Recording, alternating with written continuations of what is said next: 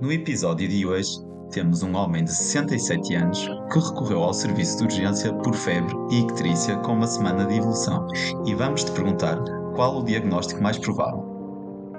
Olá e sejam bem-vindos a mais um episódio de 96 Segundos. Nós somos um podcast em português onde discutimos casos clínicos em direto.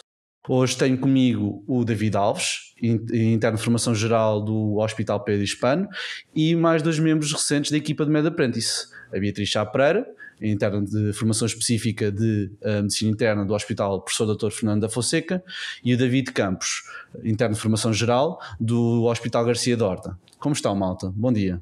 Alô, alô a todos os nossos ouvintes. Alô, boa tarde a todos. Pronto, já foram abertas as hostes. David, queres ler o caso clínico, se faz favor? Claro que sim. Este foi um caso clínico escrito pela Mariana Almeida e revisto pelo André Pita, aos quais desde já agradeço. Vamos então a isso.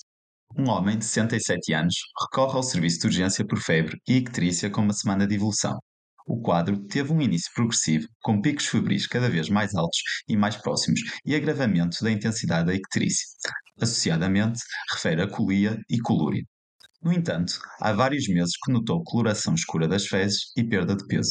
Como antecedentes, há a referir diabetes com mau controle glicêmico por má adesão terapêutica e seguimento médico irregular. Ao exame físico, objetivam-se os seguintes sinais vitais: pressão arterial 103-64 mm de mercúrio, frequência cardíaca de 106 batimentos por minuto, frequência respiratória de 22 ciclos por minuto, uma temperatura de 38,9 graus Celsius e uma dor 8 em 10, bem como icterícia da pele e mucosas. A auscultação cardíaca é rítmica e sem sopros, e a pulmonar revela murmúrio vesicular simétrico e sem ruídos adventícios. A palpação abdominal é dolorosa, particularmente no quadrante superior direito, objetivando-se contratura voluntária não se objetivam edemas. No SU, é realizada uma avaliação analítica que revela um valor de hemoglobina de 8,7 gramas por decilitro, 13,5 mil leucócitos, uma PCR de 11,3, uma ureia de 197, uma creatinina de 0,9, uma bilirrubina total de 5,4 mg por decilitro e uma direta de 4,9 mg de decilitro. A fosfatas alcalina tem um valor de 203, a gama-GT de 311, a AST de 94 e a ALT de 105. Ainda no SU, é realizada uma ecografia do abdômen superior que demonstra uma lesão avolada hipoecogénica com conteúdo heterogêneo no interior, com cerca de 4 cm no lobo direito do fígado. Não se observa litíase biliar e a parede biliar aparenta, e, e a parede biliar aparenta uma espessura de menos 3 mm. Para melhor caracterização das lesões, é realizada uma taca abdominopélvica que revela uma lesão arredondada e hipodensa no lobo direito do fígado septada e com realce após injeção de contraste, bem como algumas lesões satélites de reduzidas dimensões. Qual é, então, o diagnóstico mais provável?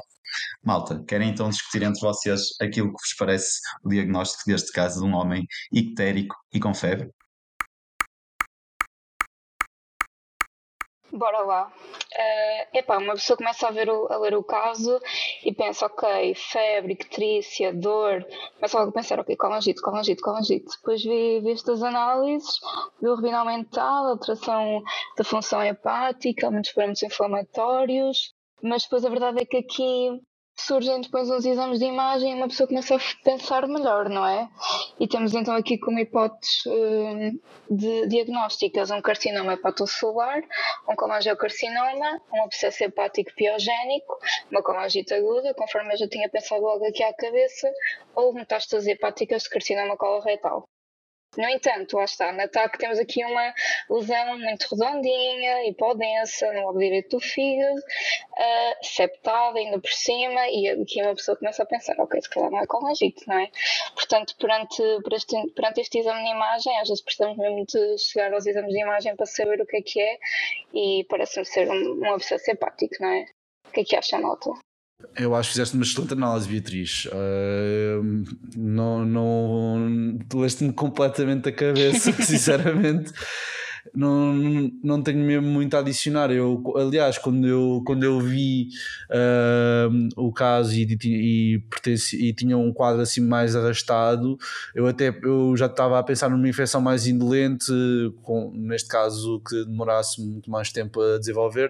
Também pensei na colangite, mas as colangites têm tendência a apresentar-se de uma forma muito mais aguda. Uma semana, uma semana de evolução, com perda de peso, não, não, não é assim tão, tão comum. Também pensei, eu dividia em duas caixas, muito neoplasia versus, versus, infecção, versus infecção, neste caso, se calhar um abscesso ou uma coisa encapsulada, um, que levasse a uma libertação prolongada de toxinas, que levasse a estas, estas sintomas constitucionais.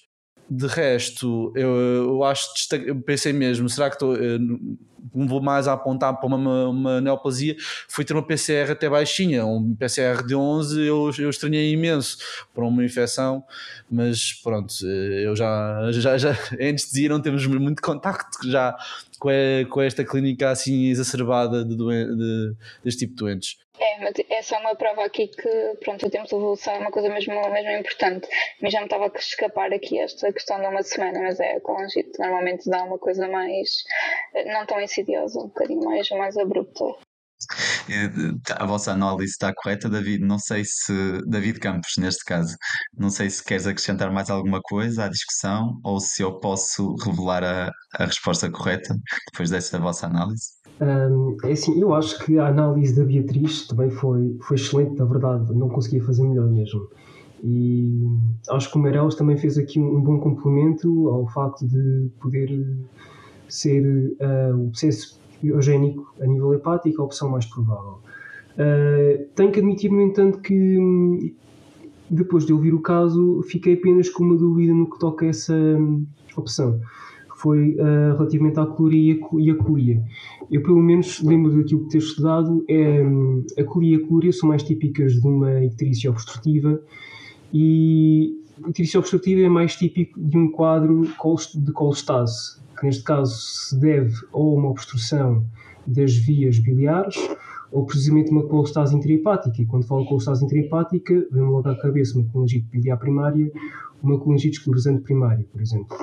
Uh, mas a verdade é que todas essas opções que envolvem uma obstrução das vias hepáticas, ou, peço desculpa, das vias biliares, acabam por ser muito menos prováveis, tendo em conta o caso todo descrito. Por isso, também me parece que o abscesso hepático seja a melhor opção. Todos de acordo.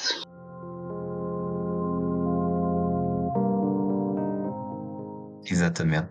A vossa análise foi extremamente correta e a resposta que nós consideramos certa é efetivamente o abscesso hepático piogénico.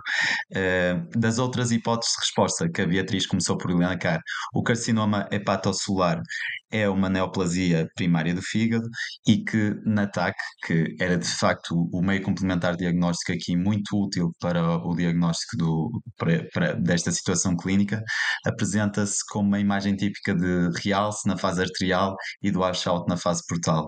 É um daqueles sinais patognomónicos que nos faz o seu diagnóstico e que, por não estar presente, não seria o quadro mais provável. Colangiocarcinoma era também uma das hipóteses, e o David Campos referiu bem um possível processo de, das vias biliares intrahepáticas, mas normalmente esse também tem na imagem uma dilatação que não estava presente e também é um quadro geralmente bastante arrastado.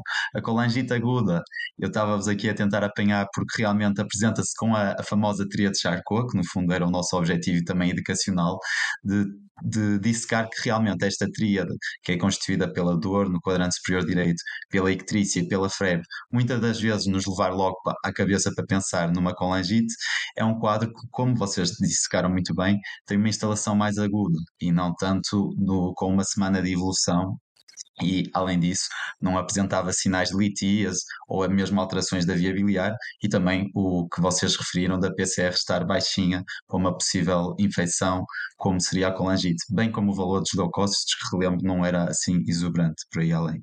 E por fim, metástases hepáticas de carcinoma coloretal. Geralmente, na imagem, apresentam-se com lesões de fase portal e, eh, embora possam causar eh, Trícia, o quadro também é mais arrastado e não cursa tanto com febre, que era também um, uma daquelas pistas que nós queríamos deixar aqui para, para a resposta certa da abscesso hepático piogénico, que vocês acertaram perfeitamente. E assim sendo, eu se calhar aproveitava e colocava mais uma pergunta para termos uma discussão, que seria qual o mecanismo de doença mais provavelmente envolvido neste abscesso hepático piogénico. Vocês cons conseguem me dizer qual é, assim, uh, o modo como este abscesso pode instalar? O que é que vocês apostariam?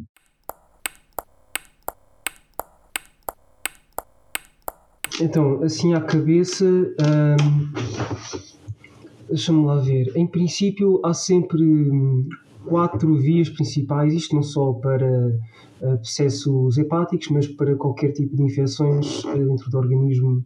Uh, em localizações que não é comum haver infecções há flora. Estou a pensar, por exemplo, numa via contígua, a principal. Neste caso, falando de um abscesso hepático, poder-se a pensar nem numa ascendência das bactérias do intestino para o fígado. Acho que essa talvez não seja mais correta aqui, porque seria mais correta se não-se a falar de uma colangite, de facto. Não sendo, acho que torna-se muito pouco provável ser essa a origem deste abscesso. Outra seria através da via hematogénea. E aqui no fígado nós temos duas vias. Temos a via uh, da veia porta, através então do intestino, uh, diretamente então para o, o, fígado. E talvez esta seja a via mais provável, porque hum, eu não sei se. Eu acho que já não me recordo bem aquilo que tinhas dito, um, David Alves, mas acho que um, o senhor tinha uma perda de peso e fezes escuras já durante alguns meses, não era? Exatamente, há vários meses ele já se apresentava, antes deste quadro de, febre ictrícia, ele tinha a coloração escura das fezes e perda de peso. Bem visto. Pronto. Uh, logo aí, eu de facto, isso é uma coisa que eu tinha reparado do, quando pensei também nessa questão da, do carcinoma. De facto, ele tendo uma perda de peso já há alguns meses e com umas fezes escuras, faz-nos pensar em melenas, portanto, possivelmente um carcinoma do trato digestivo, geralmente seria acima do ângulo de Treitz, mas também pode ser abaixo, porque uh, pode acontecer melenas com carcinoma coloretal.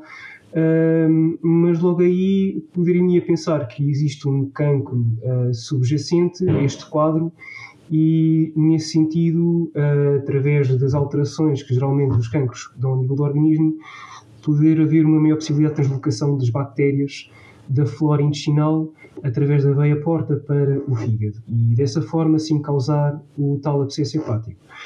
Um, a outra via também hematogénea seria precisamente através da via arterial, pronto, através da artéria hepática, mas não acho que esse seja o caso porque isso implicaria que houvesse subjacente um quadro Exato. de sepsis, que neste caso não é propriamente sugestivo.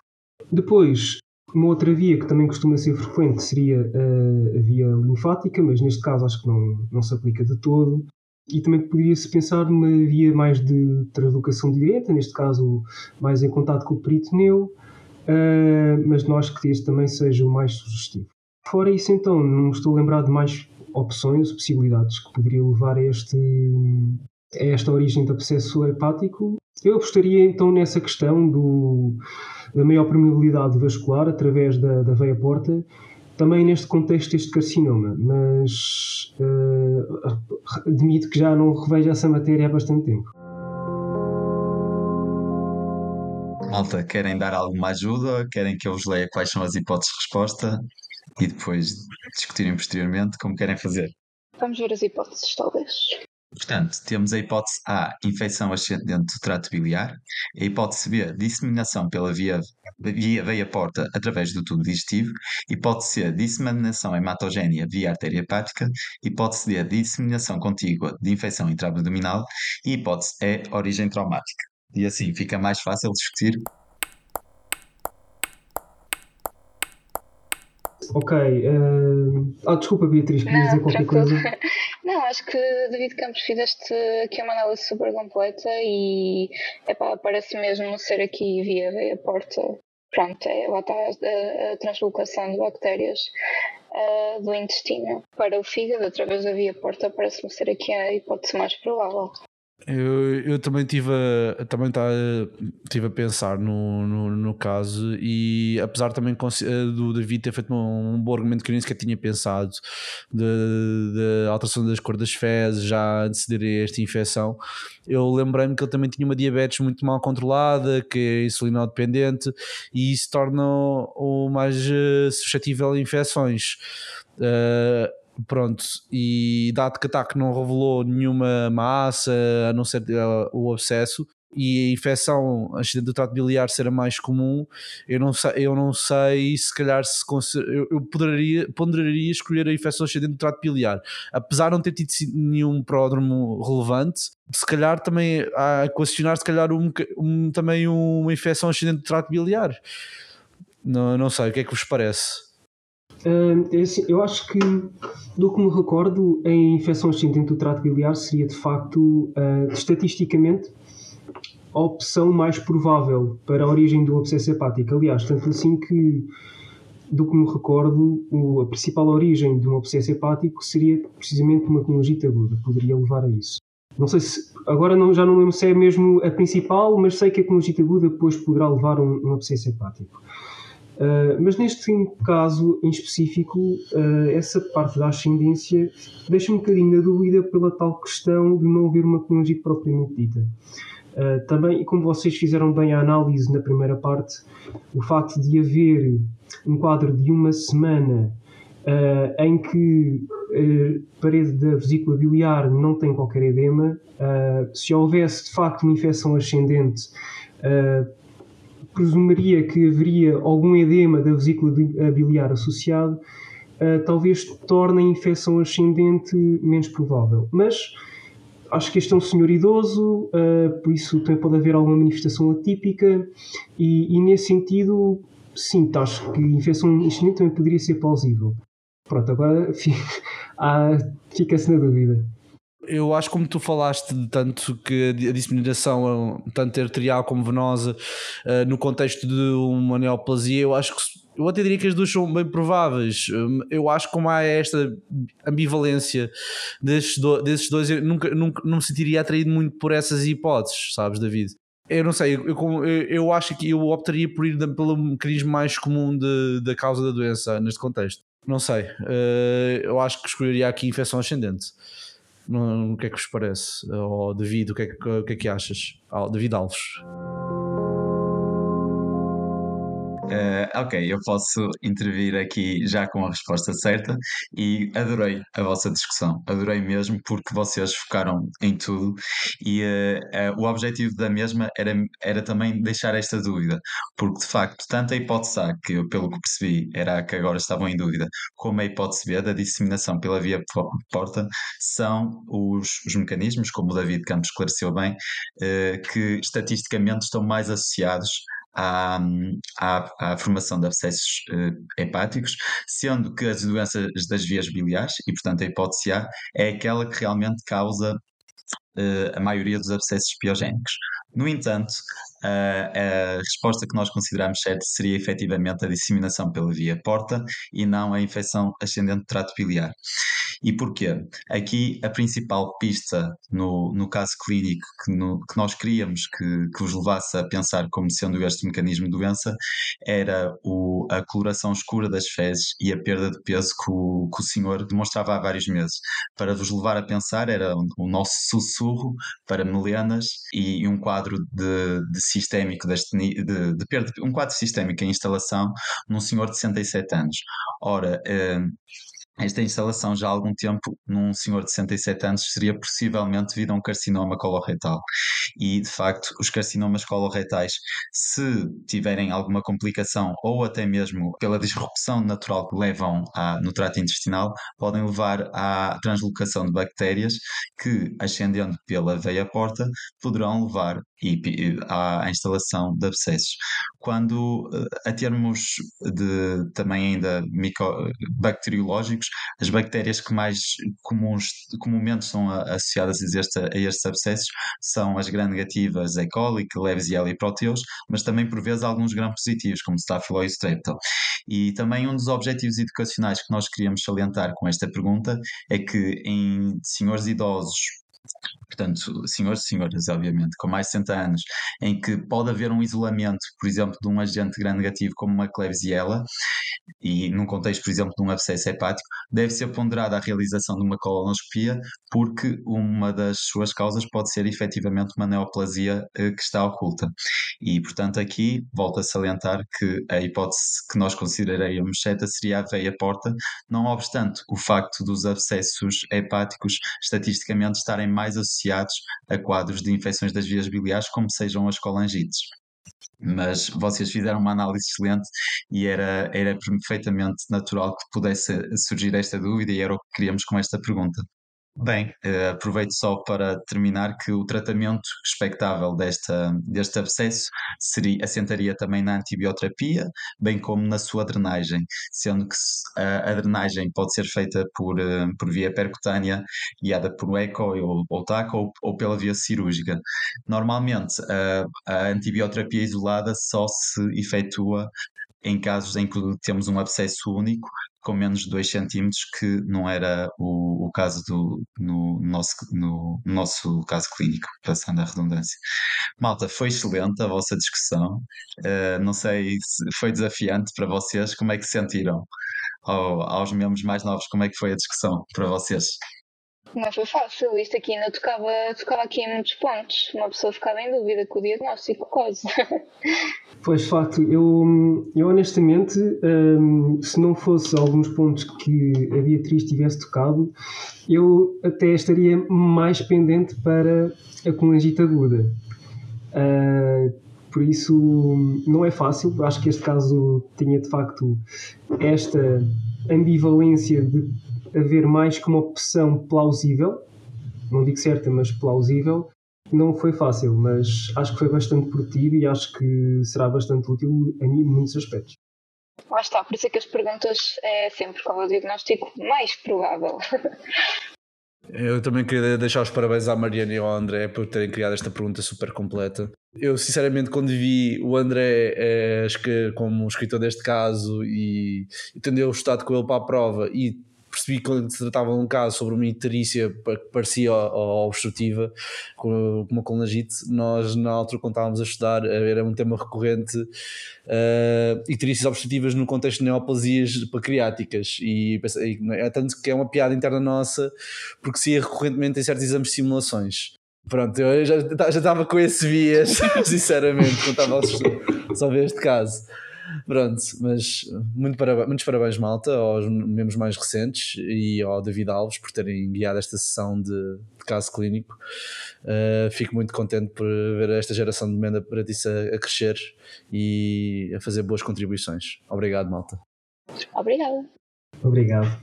E pronto, só para terminar, não se esqueçam de visitar o nosso site www.medaprendice.org e de ver o Whisperboard e os objetivos educacionais deste caso.